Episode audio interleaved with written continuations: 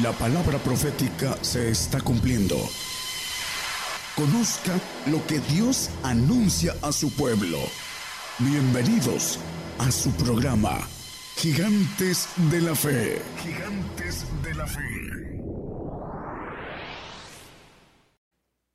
Ese mensaje es de conocer, eh, de conocer, es conocimiento, pero uh, ya hemos hablado mucho del conocimiento, pero vamos a hablar de el punto de conocerse a sí mismo y conocer a dónde va uno con relación a lo que uno le da al Señor y quiere recibir del Señor. Ah, primero, el conocimiento a la luz del tumbaburro, tener la noción de una, de una cosa o entablar conocimiento con otra persona, conocerla a través de la práctica de estar cerca de esa persona y conocerla. Hablando de entender, es el conocimiento es entender, distinguir, reconocer, entender eh, parte de una, una ciencia, etcétera. Porque el hombre no puede conocer todo. Hablando de la ciencia que viene del maligno, porque estamos bajo la ciencia del maligno. La gente no cree que el príncipe de este mundo está en control de la ciencia, por eso nada más voy a tocar dos o tres cosas sobre esto, porque no vamos a ir a otro, aparte de un mensaje más personal de cada uno de nosotros. Eh, en eh, Corintios 13, 8, primera Corintios 13, 8, dice que la ciencia se ha de acabar. Dice, la caridad nunca deje de ser, mas las profecías se han de acabar y cesarán las lenguas y la ciencia ser quitada. La ciencia que hay ahorita, la tecnología de punta y todo lo que hay ahorita va a ser quitado. Hace varios años yo quise estudiar un poco la tecnología, pero eh, ¿para qué?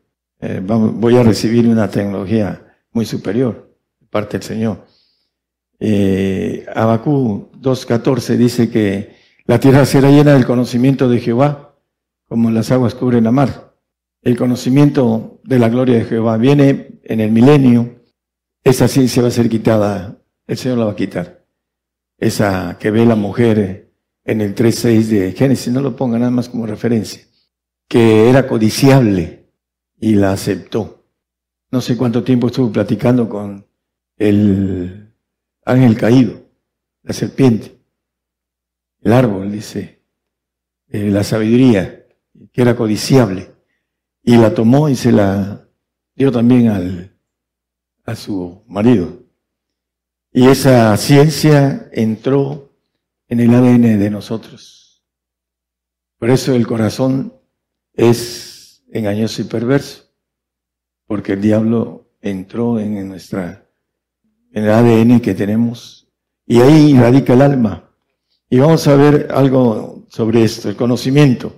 El hombre no conoce su propio ser. Hace más de 10 años le compartía yo a una persona con casi 50 años en el Señor. Y me decía, le decía yo que teníamos dos espíritus, uno en los huesos y otro en la sangre. Y me dice, no me confundas. Digo, no, no te quiero confundir. La Biblia dice, el Dios de paz santifica en todo, espíritu, alma y cuerpo. Primera de Tesalonicenses 5:23. Y el hombre cristiano ni siquiera sabe que tiene dos espíritus, la mayoría.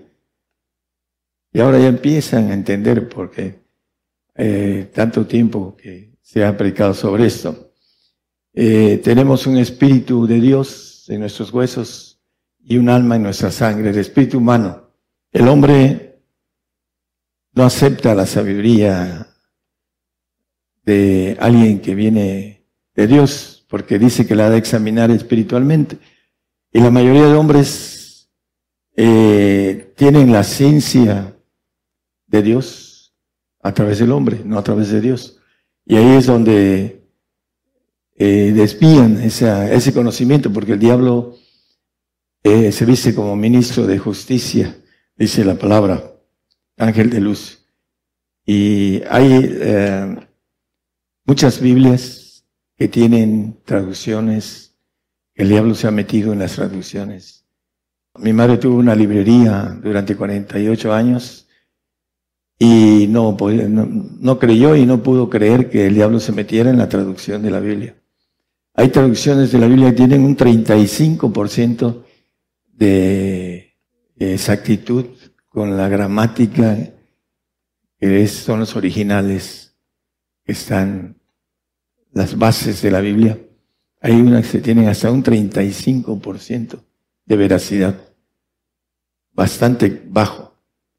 Y son engañados eh, a través de cambiar todo lo que es la gramática, adjetivos, verbos, las oraciones quieren decir otra cosa. Y el diablo esconde la profundidad del conocimiento de Dios con su ciencia engañosa. Es el padre de la mentira. Vamos a empezar el tema. Eh, Isaías 53:11 dice el profeta acerca del Señor Jesús. El trabajo de su alma verá y será saciado con su conocimiento justificará mi siervo justo a muchos y él llevará las iniquidades de ellos. Bueno, la iniquidad es lo que traemos en nuestra ADN, pero el conocimiento, dice, justifica siempre y cuando ese conocimiento se haga inteligencia, se haga rema, se haga ah, como nos dicen en la carrera, cuando estamos estudiando es un conocimiento y cuando hacemos lo que estudiamos, eh, práctica empírico, es un conocimiento ya de práctica. El conocimiento que nos da el Señor es para que lo practiquemos, no para que nos quedemos con Él sin hacer nada. Hay gente que estudia carrera y son muchos y no las ejercen. Y se tocan otra área y no hacen lo que estudiaron. Bueno, el hombre es trino, espíritu, alma y cuerpo. Dios tiene una trinidad, tres grandes divisiones de ejército.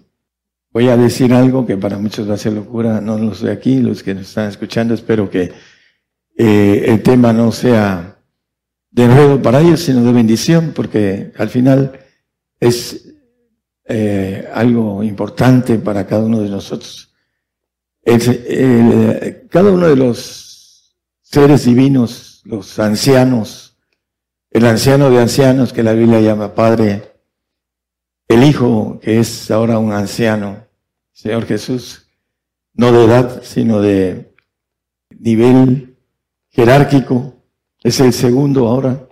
Ah, el punto es que son un solo espíritu y un cuerpo angelical todopoderoso y siete espíritus dentro de su vaso. Nada más tienen un espíritu, el espíritu de Dios. Dios nos hizo a nosotros en el Edén para que el Espíritu de Dios se multiplicara.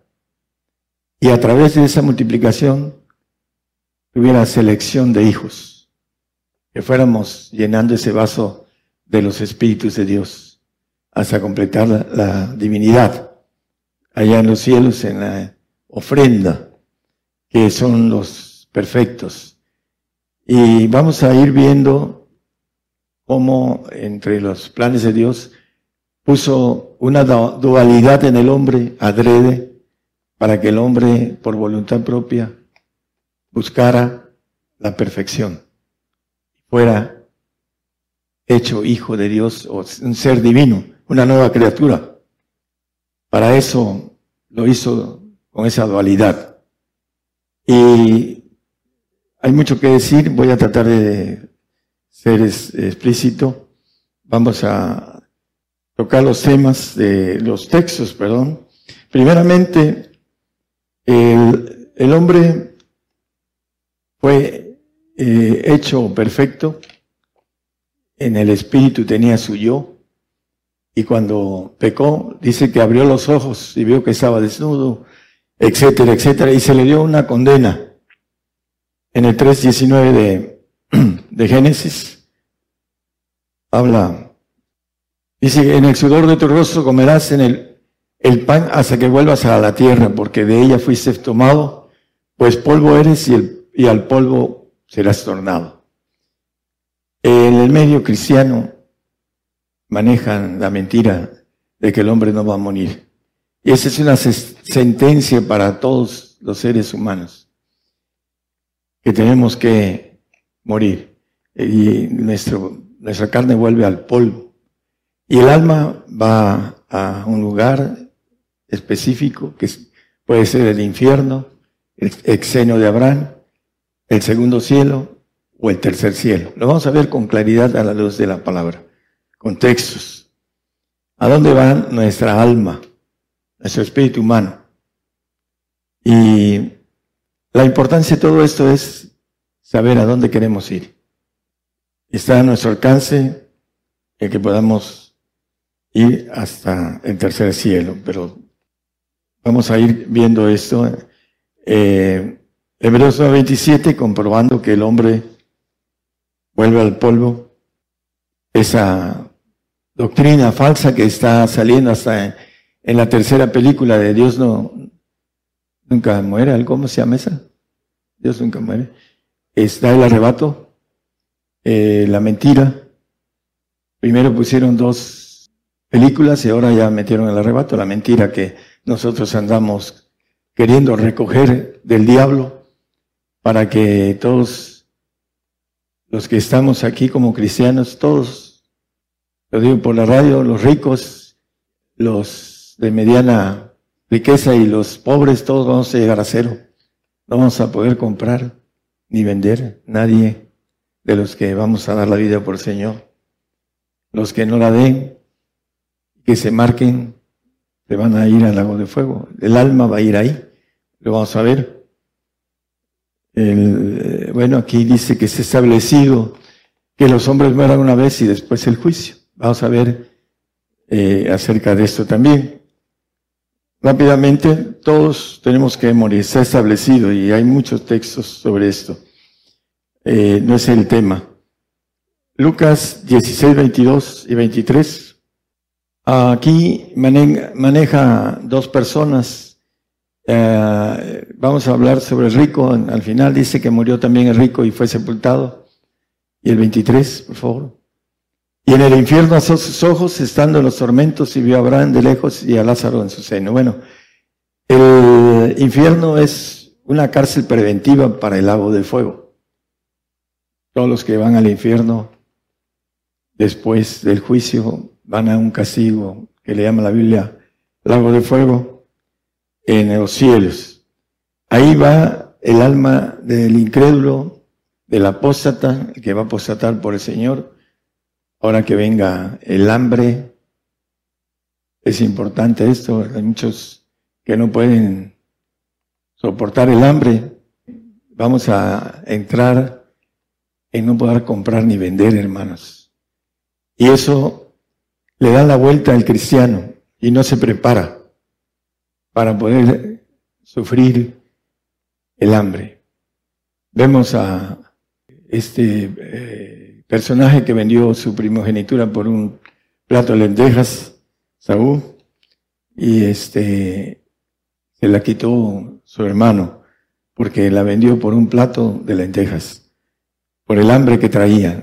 El hambre es canija, dice el, el dicho, y más canijo el que la aguanta. Entonces necesitamos tener esa capacidad de no comer de saber qué es lo que no comer eh, durante el tiempo que el Señor quiera probarnos en eso, porque ahí es donde muchos van a apostatar por las necesidades del cuerpo, que es una de ellas es la comida.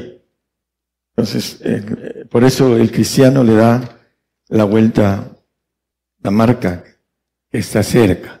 Viene la guerra y viene el, el hombre de paz para imponer esta marca para supuestamente controlar todo el mundo. Hay un alma que se va al infierno y que además dice que hay tormento en él, ¿no? Y el infierno a sus ojos estando en los tormentos. Ahí va el alma a ser atormentada, a pagar lo que hizo. El Señor quiere que ningún hombre vaya y dice que le puso un camino muy sencillo de salvación. Que creyera y fuera bautizado y fuera fiel hasta el final, será salvo. La salvación, Efesios 2.8, Vamos a ver nada más así rápidamente. Ah, porque por gracia sois salvos por la fe, y esto no de vosotros, pues es don de Dios. No se, no se puede, la salvación por obras no se puede hacer. No es por obras, dice el siguiente texto, el 2.9, para que nadie se gloríe. No es por obras, la salvación es simplemente el Señor creó. El ladrón de la cruz creyó en el momento que estaba siendo crucificado. Y va al paraíso, el Señor se lo dice. El punto importante es que si van a ser enjuiciadas sus obras. No es para salvarse, pero sí las obras van a ser entradas en juicio. El 3.15 de Primera de Corintios maneja que si la obra de alguno fuere quemada, será perdida, el empero será salvo más como, así como por fuego. Hablando del salvo va a pasar a juicio. Salvo dice que los santos van a enjuiciar al mundo, entre ellos al salvo, en la parte que maneja la palabra. Segundo de Pedro 2.19 maneja que son vencidos.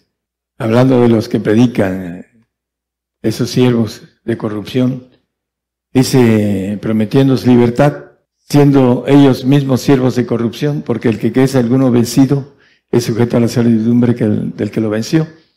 La única libertad que el hombre puede tener a través del Señor Jesucristo, el Espíritu que nos libra de la ley, del pecado y de la muerte, dice el 8.12 Romanos, ah, el Espíritu del Señor es el único que nos quita esa ley, porque la ley del Espíritu de vida en Cristo Jesús me ha librado de la ley del pecado y la muerte.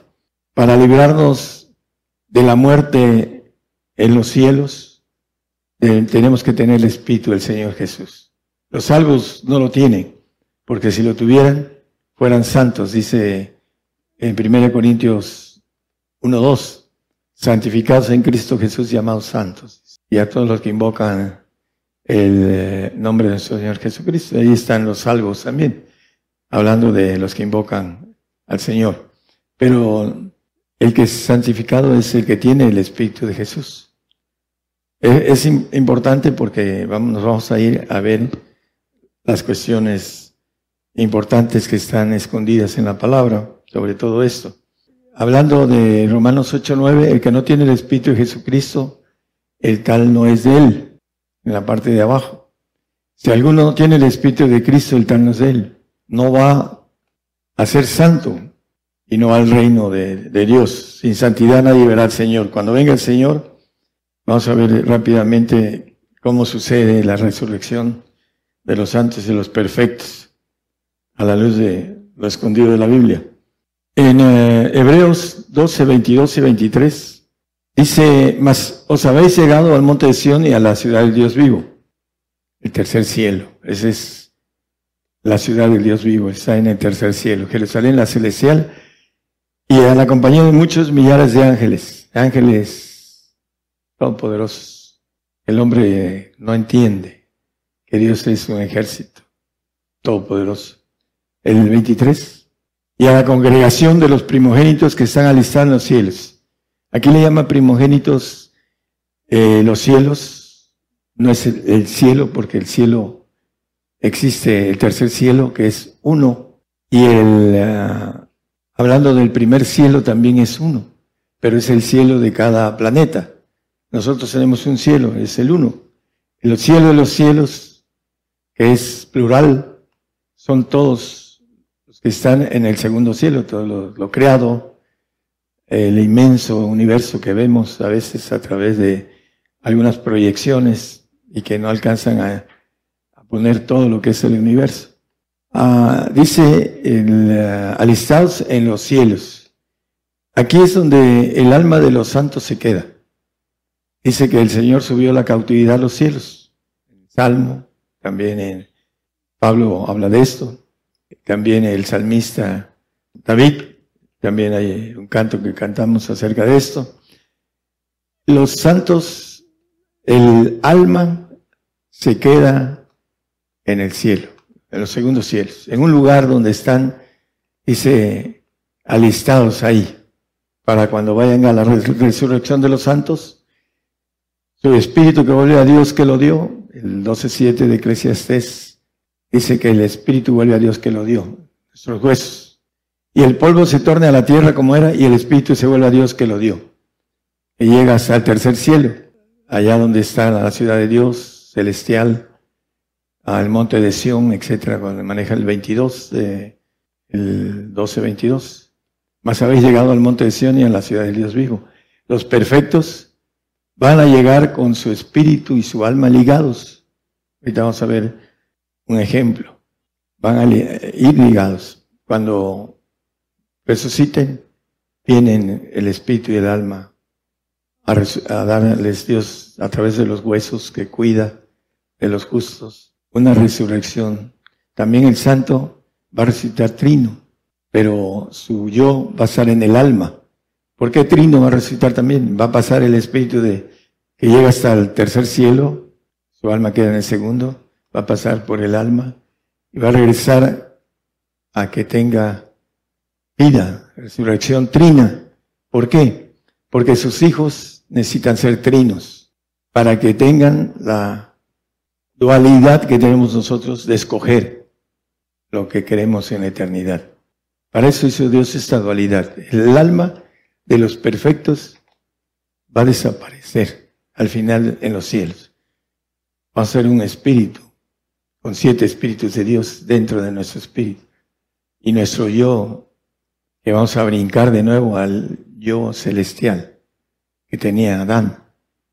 Y vamos a ser perfectos, aquellos que lleguemos a la perfección en la eternidad, con la divinidad, con la, ah, hablando de la naturaleza de Dios, la nueva criatura.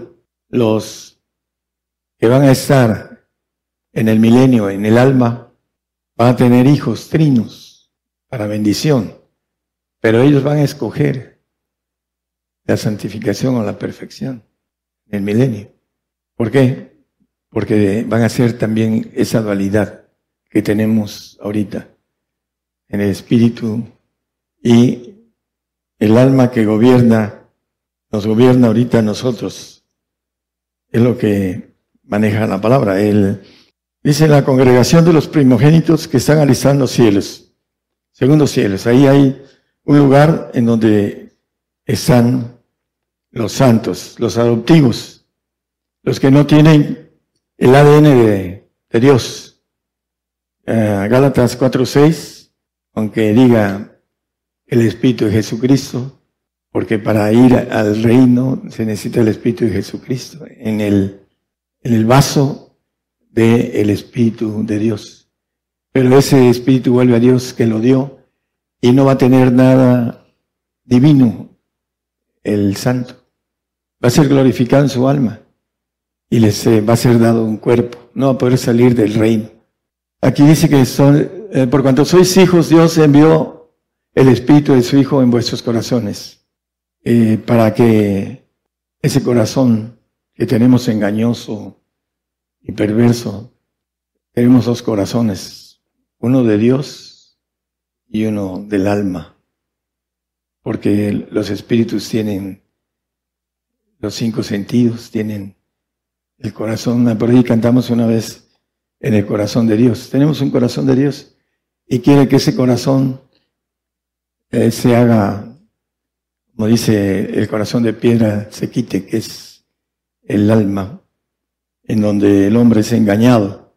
Piensa y razona y cree que es muy listo. El hombre más listo de toda la tierra, de todos los tiempos, Salomón, fue engañado y dice que hizo lo malo delante de los ojos de Jehová. Salomón.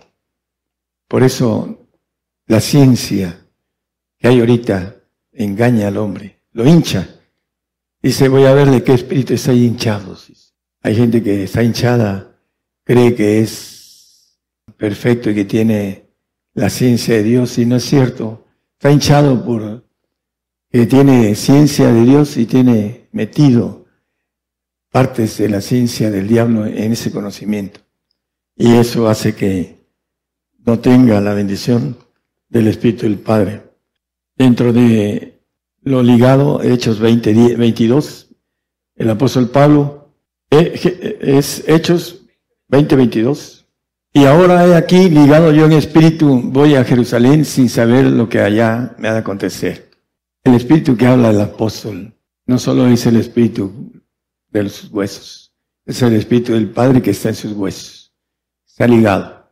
Es el único espíritu que se liga. Dice que lo va a dar para siempre. El espíritu de verdad dice, si me amáis, guardad mis mandamientos, yo daré otro consolador, el cual estará con vosotros para siempre. Ligado para siempre. El alma todavía va a ir hasta el tercer cielo, va a regresar para ser resucitado con un cuerpo nuevo, con sangre del Señor, y va a vivir 1500 años y después se vuelve a ir en espíritu, ya para cuando se ha presentado, el alma va a fusionarse en el espíritu, y va a ser un solo espíritu y un solo cuerpo, todopoderoso. Dios es uno, no tiene eh, esa dualidad que tenemos nosotros. Nos las puso para que podamos ser eh, seleccionados, seleccionados para ser hijos de Dios o para ser perfectos, para tener la estatura del varón perfecto que es el Señor Jesucristo. Y esa es la razón por la que el que tiene el Espíritu del Padre está ligado, está ligado a ir hasta el tercer cielo con el alma. Cuando regresa y regresa esa ligadura a un cuerpo nuevo en los huesos que le va a poner nervios, piel, carne, espíritu. Y vamos a poder tener hijos con esa dualidad para que ellos escojan perfección o santificación. Aquí hay tres clases. Yo creo que estando eh, con la sangre del Señor, no hay oportunidad de ser salvos, sino de santos. Nuestros hijos dicen que van a ser benditos. Dice Isaías. Ese es la, el punto importante. Eclesiastés 2.7 que ya leímos, que vuelve a Dios que lo dio. El alma se queda, el alma del santo, del adoptivo, se queda en el segundo cielo y el espíritu va hacia el tercer cielo, va a dar cuentas del santo y cuando regresa regresa por el alma al segundo cielo para poder volver a la Trinidad del Santo en, el milenio. Efesios 4:4, un cuerpo y un espíritu, como sois también llamados a una misma esperanza de vuestra vocación. aparentemente está hablando del cuerpo de Jesucristo, pero no es cierto. Más abajo habla del cuerpo de Jesucristo. si quieren lo podemos poner hablando eh, una manera diferente, el santo va a tener un cuerpo y el alma glorificada allá en los cielos. Dice que no confía en sus santos porque es creado. El alma es creada y el cuerpo que le va a poner al, al santo va a ser creado. El espíritu que es de Dios, que se multiplicó y que se llenó de los espíritus de Dios, ese le va a poner un cuerpo glorificado semejante al del Señor, creo que es el 3.18 de, de, de Filipenses. Eh, vamos a tener un cuerpo como el del Señor. 3.21, perdón, gracias. El cual transformará el cuerpo de nuestra bajeza para ser semejante al cuerpo de su gloria, por la operación con la cual también sujetar, puede también sujetar así todas las cosas. Ese cuerpo de bajeza que dice la Biblia, va a ser semejante al cuerpo de su gloria. Es el cuerpo todopoderoso que tiene el Señor. Es el que van a tener todos los perfectos, todos los que entremos como perfectos. Ah, volvemos a Efesios, por favor, Julio. Empieza a decir un Señor, una fe, un bautismo, un Dios y Padre de todos, el seis, el cual es sobre todas las cosas y por todas las cosas y en todos vosotros, empero a cada uno de nosotros es dada la gracia conforme a la medida del don de Cristo. Por lo cual dice, subiendo a lo alto, llevó la cautiva a la cautividad y dio dones a los hombres. Hablando de el seno de Abraham, se llevó a todos los perfectos y a los santos, a los cielos, y están en espera, como dice también el 11, el último versículo de Hebreos, creo que es 11.39, 40, algo así, nos maneja que proveyendo Dios alguna cosa mejor para nosotros, para que no fuesen perfeccionados en nosotros. La perfección ah, va a ser cuando el Señor venga a la tierra y nos empiece a pulir como oro de Ofir. Dice que el que comenzó la obra en nosotros la perfeccionará en el día de Jesucristo, el 1.6 de Filipenses. El punto del cuerpo es importante hablar, dice, uh, un Señor, una fe, un bautismo, ¿no? Uh, hablando de, o ¿es un bautismo del Padre o es un bautismo del Hijo para estar en los cielos? Hablando de los espíritus, no es, se podrán bautizar muchos aparentemente en, en Cristo, pero el hecho es que sea el Espíritu del Señor que los bautice, en la cuestión interior de, del hombre. Porque mientras no sean dignos del Señor, no hay bautizo del Espíritu del Señor. Se pueden bautizar en el nombre del Padre, el Hijo y el Espíritu Santo, como dice el Señor a los eh, gentiles, bueno, a los discípulos que vayan a los gentiles y los bauticen en el nombre del Padre, del Hijo y del Espíritu Santo. Pero no tiene nada que ver con el bautizo de agua. Muchos empiezan a bautizar en agua y te bautizan en el nombre del Padre, del Hijo y del Espíritu Santo. Los bautizos de Dios tienen que ver en la fe. El hombre que no cree en las lenguas no obtiene el bautizo del Espíritu Santo. Hay muchos que están escuchando. Su doctrina no tienen lenguas, porque el diablo les quita la posibilidad de ser hechos hijos de Dios. Porque las lenguas es el comienzo del camino hacia la vida y la verdad. Él es el camino, el Espíritu Santo. Y mientras no lo tenemos, no entendemos cómo llegar a la vida, que es Cristo. Y después el Señor nos lleve al Padre, que es la verdad, el Espíritu de verdad. Entonces, ahí donde vamos a llegar a los cielos, los que sean del Señor, se va a quedar en el segundo cielo, los que sean del Padre, que serán legítimos, llegarán su alma hasta el tercer cielo de Dios. Hay una diferencia entre los salvos y los santos y perfectos. Los salvos tienen miedo, porque en Pedro 2.19 dice que el que dice el apóstol acerca de los que predican libertad, no teniendo ni ellos esa libertad, dice que son de alguno vencido es sujeto a, la servidumbre que, que lo venció. El salmista dice acerca del, no diga mi enemigo, vencilo, sino sea que duerma en muerte. Los salvos son los que duermen en muerte. Van a estar en el milenio, en el polvo, no se van a levantar, porque bienaventurado y santo que tiene parte en la primera resurrección. Ahí el mínimo para estar en el milenio son los que tienen el Espíritu del Señor. Y los espíritus, el que tiene el, Espíritu del Padre. Bienaventurado y santo que tiene parte en la primera resurrección. Ah, son los que se van a quedar en el segundo o en el tercer cielo. Son los únicos que van a estar allá. Vienen los ángeles de Dios por su alma. Por eso el santo y más el perfecto no tiene temor. Dice la palabra que el amor, el perfecto amor, no hay temor. Porque el que teme eh, tiene pena de condena. El santo tiene pena de condena de no ser hijo de Dios Todopoderoso. En la eternidad va a tener una gloria en los cielos, en el reino de Dios, pero no va a poder tener esa naturaleza divina que es para gobernar los cielos. Entonces, hermanos, Ahí vamos a, a la hora de morir, vamos a saber qué nos ganamos. Si la santificación o la perfección. O simplemente la salvación. Porque hay muchos que no quieren entrar al reino, porque no quieren ser dignos del Señor. Es un requisito seguir al Señor. Dice que el que me sigue no andará en tinieblas. El que no toma su cruz y me sigue no es digno de mí. La cruz es padecimiento en el Señor, no padecimiento por las causas naturales.